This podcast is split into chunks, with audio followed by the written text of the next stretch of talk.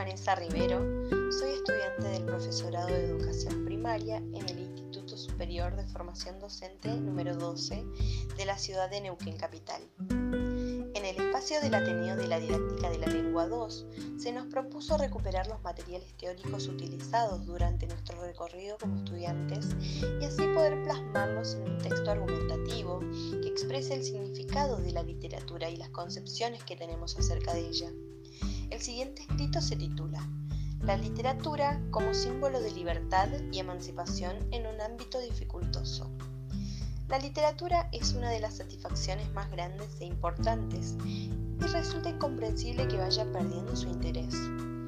Alguna de las ventajas que ella posee es que nos permite crear hábitos de concentración, nos ayuda a leer el mundo, a imaginar, ser creativos, reflexionar, analizar, abrir nuevas miradas respecto a los temas que puedan tratarse y brindar tolerancia en cuanto a las distintas opiniones, entre otras cosas. Coincidiendo con lo que propone la autora Méndez Gabriela, leer es un acto que involucra nuestra mirada del mundo.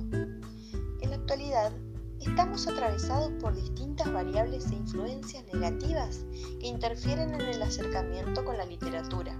Por ejemplo, las nuevas tecnologías, celulares, tablets, televisores, etc. Y cómo competir con un mercado multinacional que ofrece placeres y felicidad inmediata generando desinterés hacia el mundo literario. Este mundo virtual puede ser muy atractivo, pero no se compara con el análisis de una lectura crítica, con la imaginación que se pone en juego al leer un libro, las sensaciones, las emociones, la inteligencia y la memoria para recordar los sucesos que hemos leído. Nos brinda felicidad al exponer un propio pensamiento. Es por ello que se debe reconocer el carácter emancipatorio de la lectura. Hoy en día, los estudiantes tampoco poseen un hábito de lectores activos. Esto se debe a la falta de motivación, ya sea por parte de la familia o en el ámbito escolar. Ellos a la hora de tomar un libro muchas veces piensan que es aburrido o no les genera ningún tipo de interés. Esto puede deberse a que sus experiencias previas no fueron significativas ni de importancia.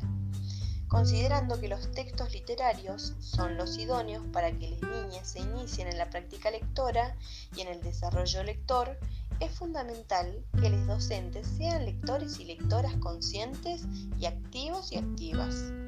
En relación con lo planteado, Sepia Ofelia menciona que lo fundamental es la presencia de un mediador que les ofrezca la mejor producción posible en materia literaria, según su criterio para formar lectores y construir criterios de selección de niños y niñas y adolescentes. Sin duda, los docentes debemos aceptar el desafío de democratizar la lectura y así poder generar nuevas realidades en el proceso de desarrollo de cada estudiante, sin que su acceso difiera de la clase socioeconómica que cada lector o lectora atraviese.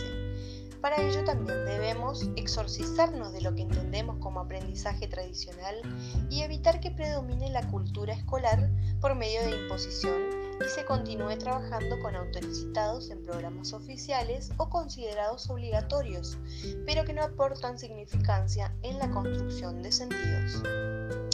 Los docentes debemos generar espacios que promuevan e incentiven la lectura crítica, consciente, de invención, transformadora, donde las niñas puedan avanzar como lectores y lectoras integrales, en los que produzcan un encuentro personal con el libro.